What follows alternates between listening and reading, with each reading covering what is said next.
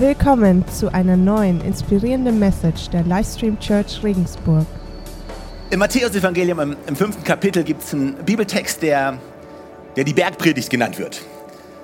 Und, und einige Leute sagen, oder viele Leute sagen, das ist ein Text, der, also Jesus hat nur 18 Minuten gebraucht, eine Botschaft zu predigen, die, die sehr wahrscheinlich eine der herausforderndsten, der äh, revolutionärsten Botschaften überhaupt ist. Manche Menschen nennen es eine Handlungsanweisung, wie auch immer du es nennen möchtest. Aber die Bergpredigt zu lesen dauert eigentlich nur 18 Minuten. Und das bin ich, der Probleme hat mit Lesen.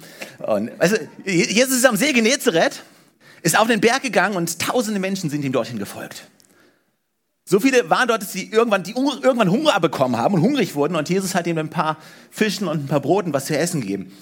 Aber ich bin mir nicht sicher, ob all diese Menschen auf diesen Berg gegangen sind, um eine Predigt zu hören, die nur 18 Minuten gedauert hat. Ich, ich denke, was wir hier haben, ist, ist eine Zusammenfassung. So würde ich es sehen. Ähm, ansonsten sind sie ziemlich schnell hungrig geworden. Also, lass uns äh, lesen in Matthäus, Matthäus 5. Dort steht, ihr seid das Salz der Erde. Wenn jedoch das Salz seine Kraft verliert, womit soll man sie ihm wiedergeben? Es taugt zu nichts anderem mehr als weggeworfen und von den Leuten zertreten zu werden. Es geht weiter, er sagt, ihr seid das Licht der Welt. Eine Stadt, die auf einem Berg liegt, kann nicht verborgen bleiben. Auch zündet niemand eine Lampe an und stellt sie dann unter ein Gefäß. Im Gegenteil, man stellt sie auf einen Lampenständer, damit sie allen im Haus Licht gibt. So soll auch euer Licht vor den Menschen leuchten. Sie sollen eure guten Werke sehen und euren Vater im Himmel preisen. Lass mich die, die gleiche Stelle aus der Message-Übersetzung, aus der Message Translation lesen. Dort steht, lass mich dir sagen, warum du hier bist. Und Jesus spricht hier zu, zu einer Gruppe von Menschen, die das Verständnis haben, ey, wir sind Gottes Volk. Ja, wir sind Kinder Gottes. Und Jesus sagt, lass mich dir sagen, was der Sinn deiner Existenz ist als Volk Gottes. Also wir, wir müssen verstehen, dass beim Volk Gottes, das Volk Gottes ist nicht nur eine bestimmte rassistische Gruppe, sondern das Volk Gottes ist, ist, ist eine Gruppe von Menschen, die sich aufgrund einer Verheißung, die Gott Abraham gegeben hat, gebildet hat. Und er sagt, lass mich dir sagen, warum du hier bist.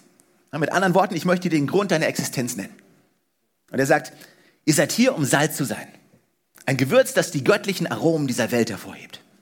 Wenn ihr eure Salzigkeit verliert, wie sollen die Menschen die Göttlichkeit schmecken?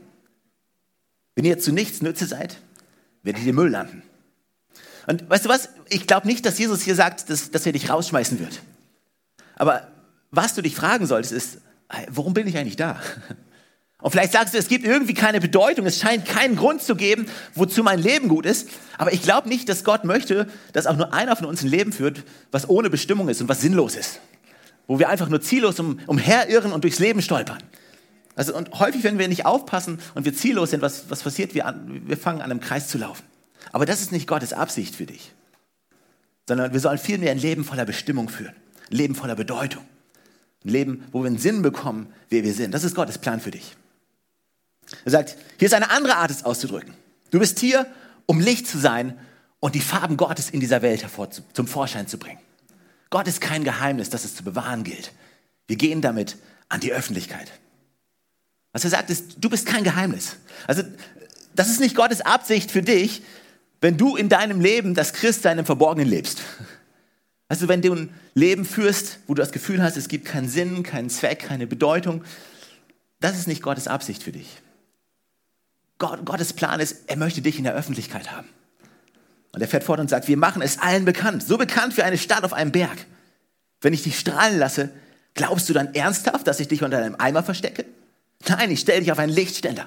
Jetzt, wo du dort auf einem Hügel oder auf einem Lichtständer stehst, strahle.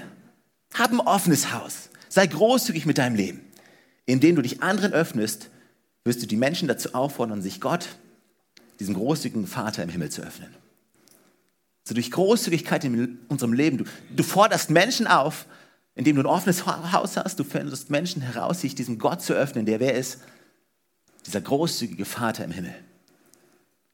Also ich würde sagen, wenn wir uns als Kirche einer Herausforderung stellen wollen oder eine Aufgabe haben wollen, wenn du einen Sinn für dein Leben haben möchtest, ich denke, eine der größten Herausforderungen heute in unserer Zeit ist die Erzählung oder die Wahrnehmung dessen, über Jesus und über seine Gemeinde in der heutigen Welt zu ändern. Ich habe letzten Sonntag kurz darüber gesprochen, auch beim Teamleitertreffen. Und wenn immer du bereit bist, mir länger zuzuhören, wirst du es hören von mir. Weißt du, die Herausforderung heutzutage besteht darin, die Erzählung, das, was Menschen über Jesus glauben und über seine Gemeinde glauben, das zu ändern. Also über die, in den meisten Kritikpunkten, die Menschen an die Kirche und an die Kirchengeschichte haben, hey, ich stimme voll zu. Ich stimme voll zu, aber der Unterschied ist, ich habe Jesus getroffen. Ja, du hast recht, die Kirche hat verdammt viele Schwierigkeiten verursacht. Ja, du hast recht. Und vielleicht sagst du, ja, du sprichst über Jesus. Hey, ich habe gerade Jesus Menschen getroffen. Hey, nein, danke, mit denen möchte ich nichts zu tun haben. Ja, ich habe auch welche getroffen. Wir alle haben. Wir alle sind sehr wahrscheinlich welche. Aber weißt du, der Unterschied ist, ich habe Jesus getroffen. Und weil ich Jesus kenne, denke ich, dass die Kirche möglicherweise das, das Großartigste, das Erstaunlichste und das Wundervollste ist, was es jemals auf diesem Planeten geben kann. Und das Haupt der Gemeinde ist Jesus. Und die Gemeinde existiert, damit Menschen, die Jesus nicht kennen, ihn kennenlernen. Also wir haben eine Aufgabe als Kirche. Wir müssen diese Erzählung ändern. Und ich denke, um die Erzählung zu ändern, müssen, müssen wir eine Sache erkennen, und zwar die, dass wir aufhören müssen, ständig nur auf uns zu schauen. Dass wir ständig darüber nachdenken, hey, was, Gott tut, was tut Gott für mich? Du, wenn ich ein Leben voller Absicht leben möchte und Sinn für mein Leben haben möchte, dann, dann, dann kann ich davon ausgehen, dass ich diesen Sinn nicht, indem ich auf mich schaue, finde. Es, es, kann nur, es kann nur funktionieren, wenn wir anfangen, von uns wegzuschauen, auf andere Menschen hin und die Frage stellen, hey, wie können wir diese Erzählung ändern? Und anderen Menschen helfen, Jesus in einem anderen Licht zu sehen und Kirche in einem anderen Licht zu sehen. Und wodurch passiert ist, ist passiert durch meinen und durch deinen Einflussbereich. Also, und dabei spreche ich nicht von dem Tag, an dem du Bundespräsident bist und sagst, okay, jetzt möchte ich den Menschen von Jesus erzählen. Ja, wir alle wissen, dass niemand dem Bundespräsidenten zuhört. Aber äh, es, es, geht auch nicht so darum, es geht auch nicht darum, hey, weißt du, wenn, wenn Prominente auf eine Bühne kommen und sagen, hey, ich danke Gott für meinen heutigen Emmy Award oder für was auch immer. Und dann sagen wir, hey, hier ist schon wieder einer, der Gott dankt. Das tun wir nicht. Also hör auf zu sagen, wenn, wenn ich das und das erreicht habe, dann werde ich. Nein, es sind die Leute, es sind die Leute, mit denen du regelmäßig auf persönliche Weise interagierst. Da liegt dein Einflussbereich. Ja, du lebst offen, du lebst großzügig, du zeigst ihnen Jesus. Und es geht nicht darum, hey, ich, ich werde versuchen, für sie wie Jesus zu sein.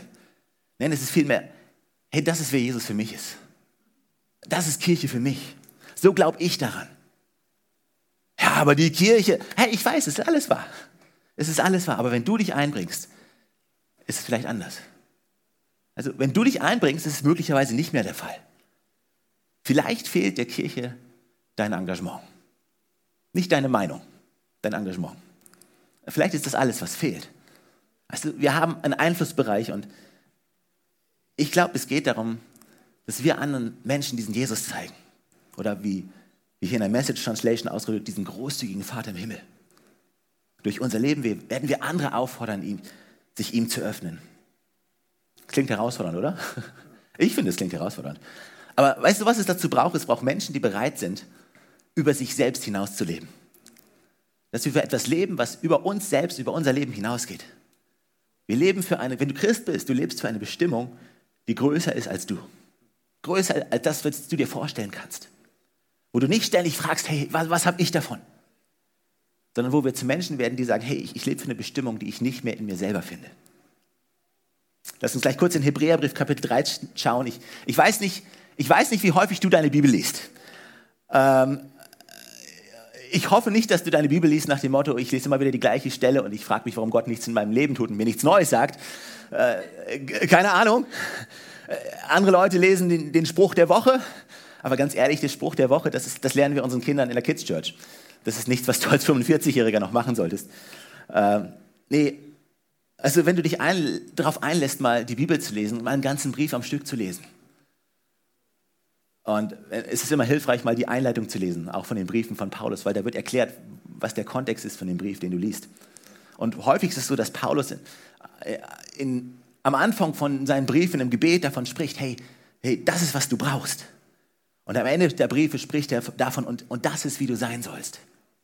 Und Paulus sagt hier an dieser Stelle, vergesst nicht, Gutes zu tun und mit anderen zu teilen. An solchen Opfern hat Gott Freude. Und weißt du, das ist ein Opfer, was in der Küche passiert, an deinem Arbeitsplatz passiert, auf der Straße stattfindet. Und er sagt, hey, und dann sagt er weiter, die Bibelstelle geht weiter, hört auf eure Leiter in den Gemeinden, ordnet euch ihnen unter, sie müssen einmal Rechenschaft ablegen. Das ist eine andere Message. Aber was er hier sagt, ist, hey, vergesst nicht. Vergesst nicht, wie einfach es ist, durchs, durchs Leben zu gehen und andere zu vergessen. Ja, wie, wie, einfach fällt es uns zu vergessen, dass, dass Gott selbst Mensch wurde, nicht einfach nur um sich selbst zu offenbaren, sondern um uns, für uns, einen Weg zu öffnen.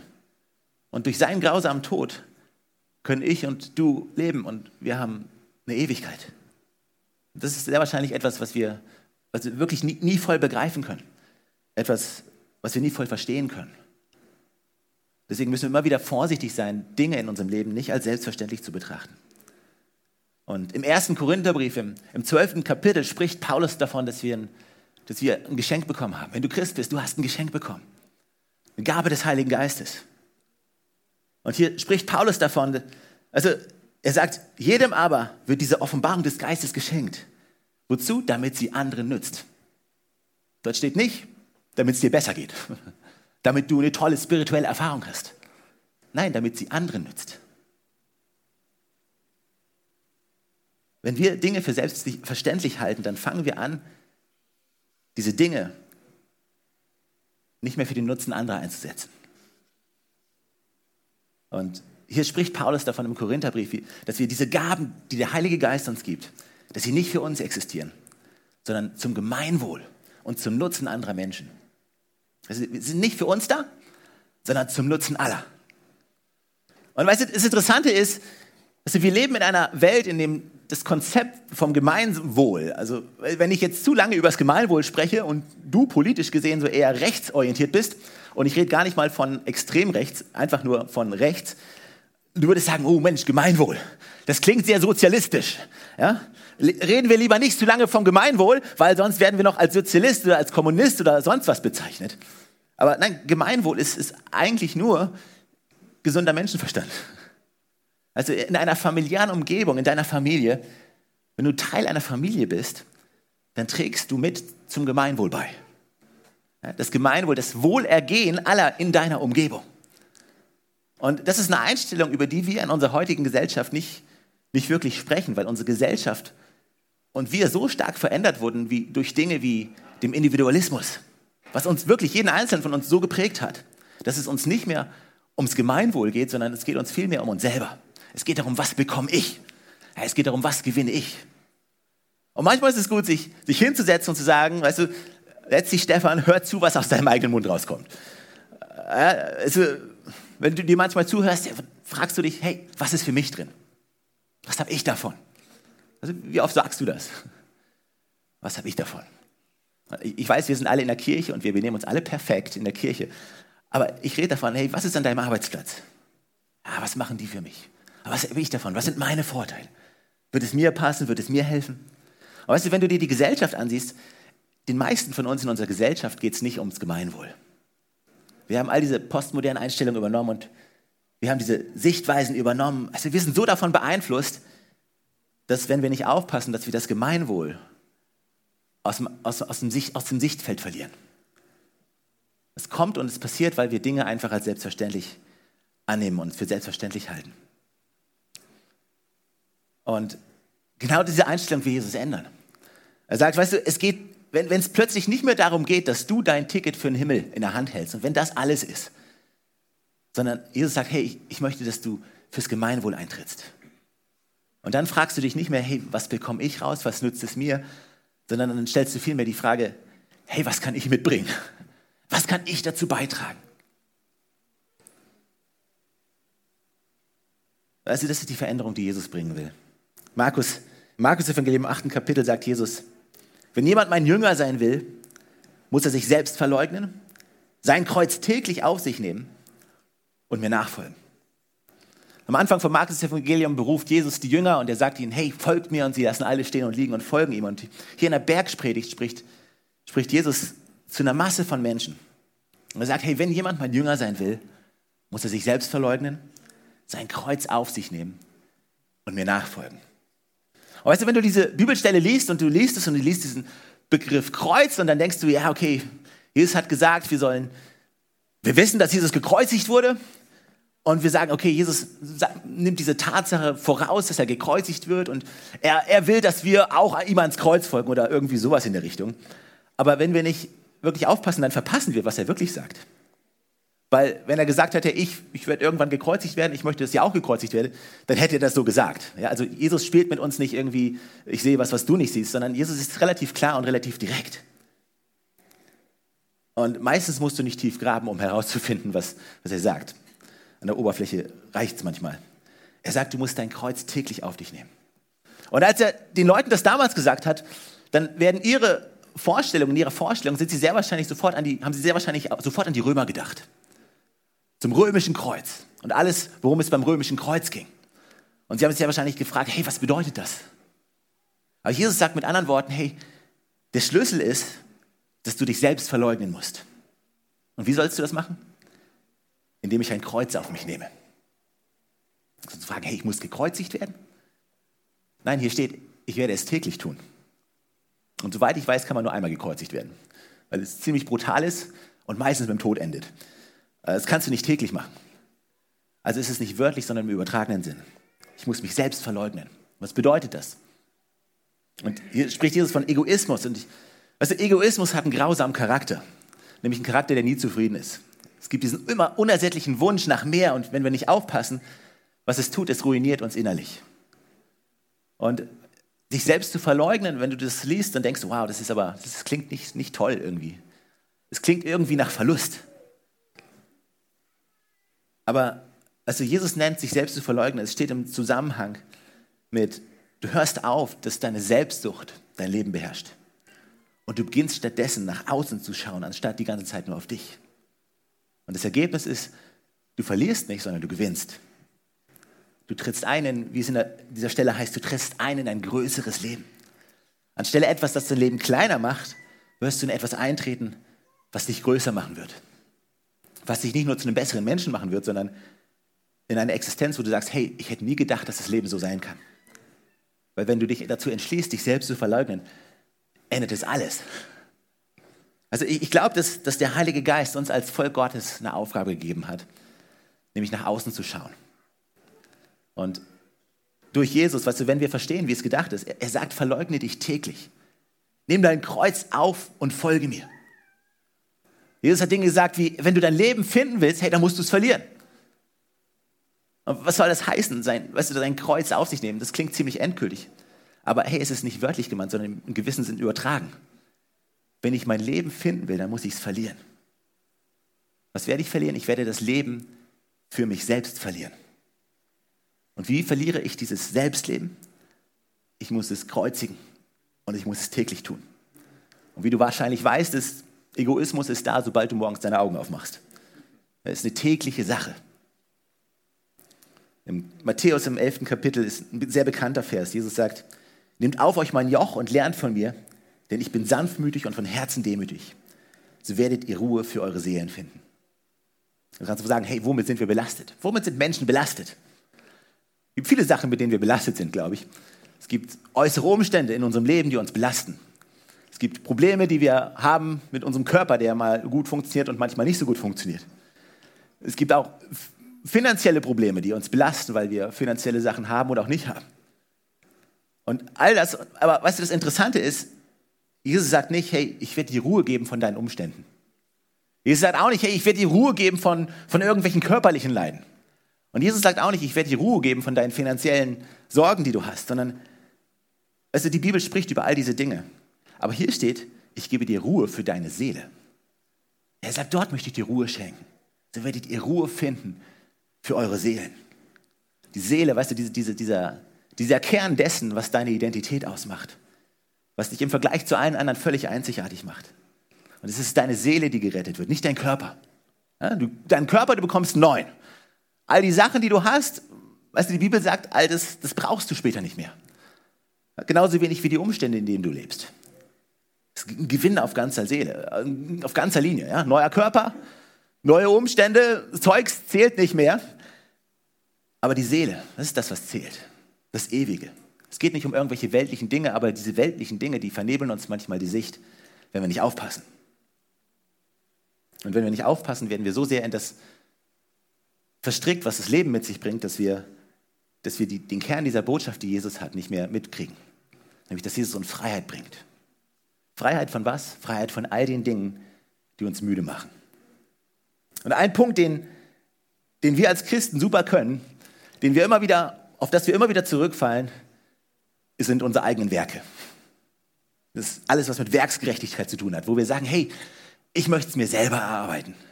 Ich bin doch eigentlich gar nicht so schlecht. Und ich, ich glaube, das ist eines der Punkte, die wir immer wieder neu, aufs Neue, auch aus unserem Leben raushalten müssen. Im Kolosser 1, im Vers 26, seid ihr noch da? Okay. Kolosser 1, Vers 26, da, da, da schreibt Paulus, in früheren Zeiten und früheren Generationen war diese Botschaft ein Geheimnis, das Gott im Verborgenen hielt. Doch jetzt ist es denen enthüllt, die zu seinem heiligen Volk gehören. Ihnen wollte er zu erkennen geben, welch wunderbaren Reichtum für die nichtjüdischen Völker dieses Geheimnis umschließt. Und wie lautet dieses Geheimnis? Christus in euch, die Hoffnung auf Gottes Herrlichkeit. Also, Jesus lebt in dir, nicht außerhalb von dir. Er ist in dir. Ich weiß nicht, wenn du mir das erklären kannst, bist du ein Genie. Ich denke, es ist eines der Dinge, die wir irgendwie akzeptieren und annehmen müssen. Und wenn du das durchliest, denkst du, hey, wow, meine Güte, Jesus lebt in mir. Wahnsinn. Und Paulus sagt, hey, er möchte uns Gewissheit geben, dass wir an seiner Herrlichkeit teilhaben können. Und wir als Kirche, wir als Christen gehen raus und wir erzählen anderen Menschen mit all der Weisheit, die uns Gott gegeben hat, wir möchten die, die Message, die Botschaft bestmöglich rausgeben, bestmöglich präsentieren. Aber die Herausforderung besteht darin, dass, wenn wir nicht aufpassen, dass wir immer wieder zurückfallen und sagen, hey, wir wollen, wir wollen gut sein, wir wollen uns ein Stück weit das erarbeiten, was wir geschenkt bekommen haben. Und unsere Message, unsere Nachricht ist als Kirche immer wieder an Menschen gerichtet, die, die Jesus nicht können, die, Jesus noch nicht, die noch nicht keine Begegnung mit Jesus haben, die keine Beziehung mit ihm haben.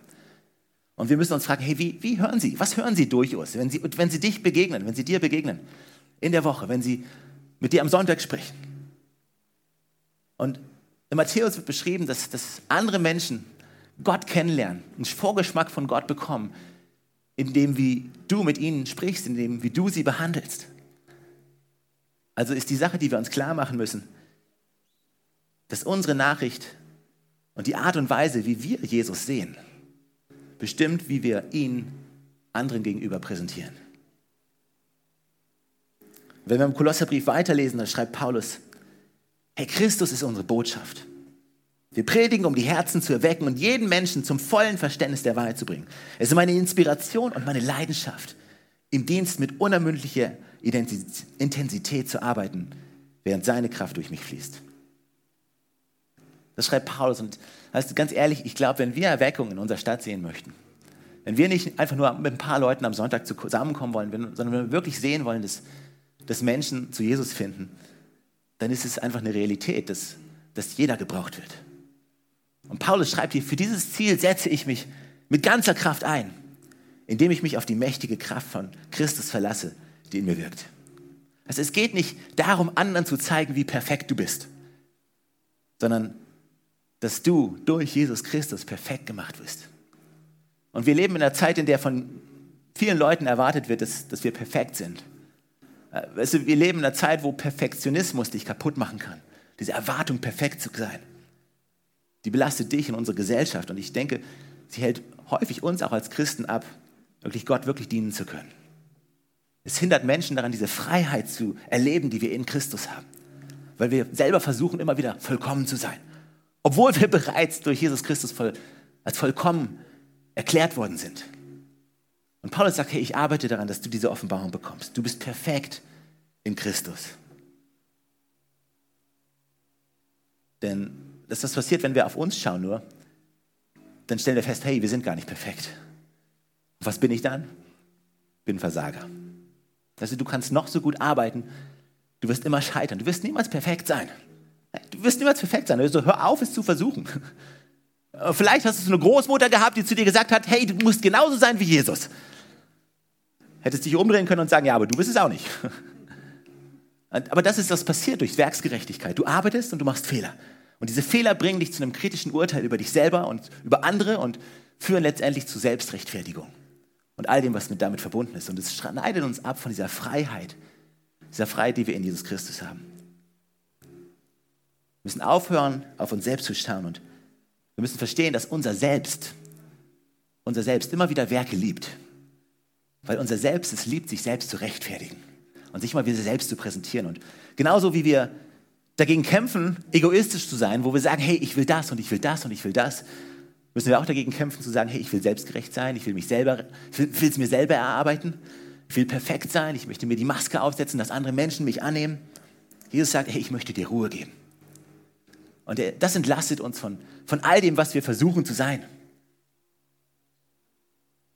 Und dann gibt uns Jesus eine Anweisung, wie wir, wie wir durchs Leben gehen sollen, wie wir mit anderen Menschen zusammenleben sollen. Matthäus 7, Vers 12. Und hier fasst Jesus das Gesamte zusammen und er sagt, hey, ich möchte dir den Weg zeigen, dein Leben zu leben.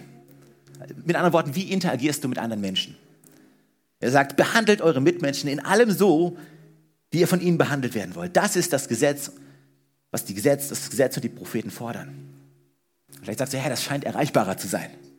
Ja, wir wissen, dass es nicht einfach ist, aber also wir sind jetzt der Meinung, du musst nicht mehr perfekt sein. Wie es dir vielleicht deine Großmutter gesagt hat. Dass Gott dich bestraft, wenn du, wenn du, wenn du es nicht bist. Und das ist ein Punkt, den, den wir uns bewusst machen müssen. Weißt du, wir leben in einer, wir leben in einer Strafgesellschaft. Ja, wenn du was Schlechtes machst, wirst du dafür bestraft. Wenn du was Gutes tust, wirst du Gutes dafür bekommen. Also solltest du besser gut sein, weil wenn du schlecht bist, dann weißt du, was du dafür bekommst. So sind die meisten von uns erzogen worden. Und ich weiß nicht, ob du in einem christlichen Haushalt aufgewachsen bist und diese Kultur mitbekommen hast, hey, wenn du was falsch machst, hey, Gott sieht das und der wird dich dafür bestrafen. Ich glaube nicht, dass, dass Gott so über uns denkt. Ich glaube, das ist ein falsches Bild, eine falsche Sichtweise von Gott ist. Aber hier sagt er, behandle andere Menschen so, wie du von ihnen behandelt werden möchtest. Und es ist interessant, weißt du, Gottes Liebe, geht es viel um Gottes Liebe, die wir an andere weitergeben. Und eine der Stellen, wo, glaube ich, am meisten über diese Liebe gesprochen wird, die auf jeder zweiten Trauung irgendwie so gefühlt der, der Hochzeitsspruch ist, ist 1. Korinther Kapitel 13. Und im Urtext, dieser Urtext wird in der King James Version Bibel, einer der meistgelesensten Bibel in England, wird dieses Wort Liebe, was dort auftaucht, nicht mit dem Wort Love übersetzt, wie man vielleicht meinen könnte, sondern mit dem Wort Charity. Also Wohltätigkeit, Nächstenliebe. Also, und bei Wohltätigkeit, Nächstenliebe geht es nicht, da ist, da ist der Fokus nach außen gerichtet. Gottes Liebe ist eine nach außen gerichtete Liebe, eine nach außen gerichtete Sache.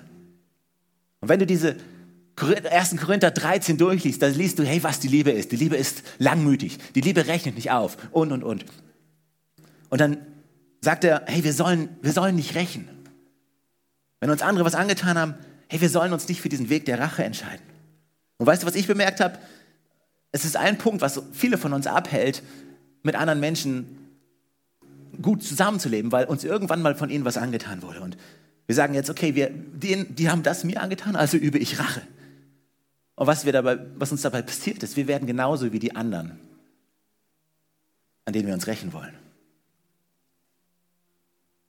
Und Du, Jesus sagt, lass dich nicht von dieser Regel beherrschen. Lass nicht zu, dass das Verhalten anderer Menschen dich steuert. Ja, es ist falsch, aber lass dich nicht von ihnen beherrschen. Und vielleicht sagst du, ja, aber ich habe doch einen Grund zurückzuschlagen. Ja, die anderen haben es vielleicht auch. Und selbst wenn sie es nicht haben, also es funktioniert nicht. Du, du machst dich innerlich kaputt. Also wir reden über Freiheit, wir reden über diesen ganzen Gedanken Christus in uns. Und wenn wir diese Botschaft verstehen, vielleicht auch nur ansatzweise, und wir anderen Menschen helfen, diese Freiheit von Dingen zu erlangen, die ihre Seele belasten.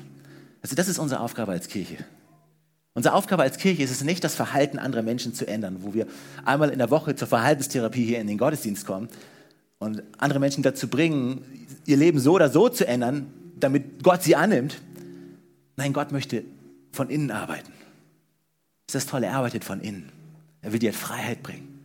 Er möchte Freiheit bringen von egoistischem Verhalten. Er möchte dir Freiheit bringen von Perfektionismus, wo wir glauben, dass wir die Erwartungen anderer Menschen erfüllen müssen und uns ständig um Zustimmung von anderen Menschen uns bemühen. Ich möchte, dass wir in unserer Unzulänglichkeit, dass wir nicht dieses Gefühl haben, wir sind nicht in der Lage, die Erwartungen anderer Menschen zu erfüllen, sondern dass seine Annahme uns gegenüber die Ablehnung und die Angst und den Schmerz überwiegt. Also vielleicht bist du uns hier und sagst, hey, aber ich bin nicht gut genug. Und Jesus sagt, hey, ich weiß, du bist nicht gut, aber ich bin gut. Also bist du es auch. Vielleicht sagst du, ich bin nicht perfekt genug, ich bin nicht perfekt. Und Jesus sagt, hey, ich weiß es, du bist nicht perfekt, aber ich bin perfekt und damit bist du es auch. Vielleicht denkst du, hey, ich benehme mich nicht genug, um gut genug, um zu Gott zu kommen. Ich habe nicht, hab nicht das Recht, zu Gott zu kommen, weil da gibt es so viele Felder, die du nicht siehst, aber die nicht in Ordnung sind in meinem Leben. Und Gott sagt, hey, genau deswegen habe ich Jesus geschickt. Weil Jesus ist perfekt, er ist gut genug. Und durch Jesus kannst du zu mir kommen. Und weißt du, was verschwindet? Es verschwindet dieses Gefühl der Unzulänglichkeit, unzulänglich zu sein. Weil das wird dein Leben ruinieren.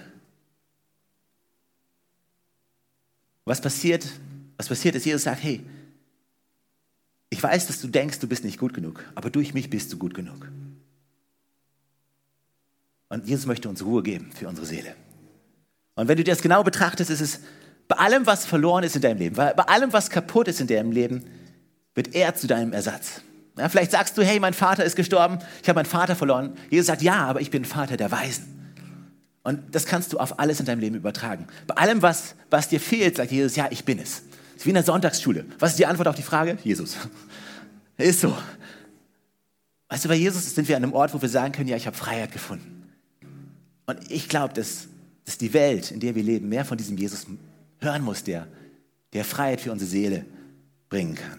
Also diesen Jesus, der die, die Möglichkeit, in der wir leben, der sich verändern kann.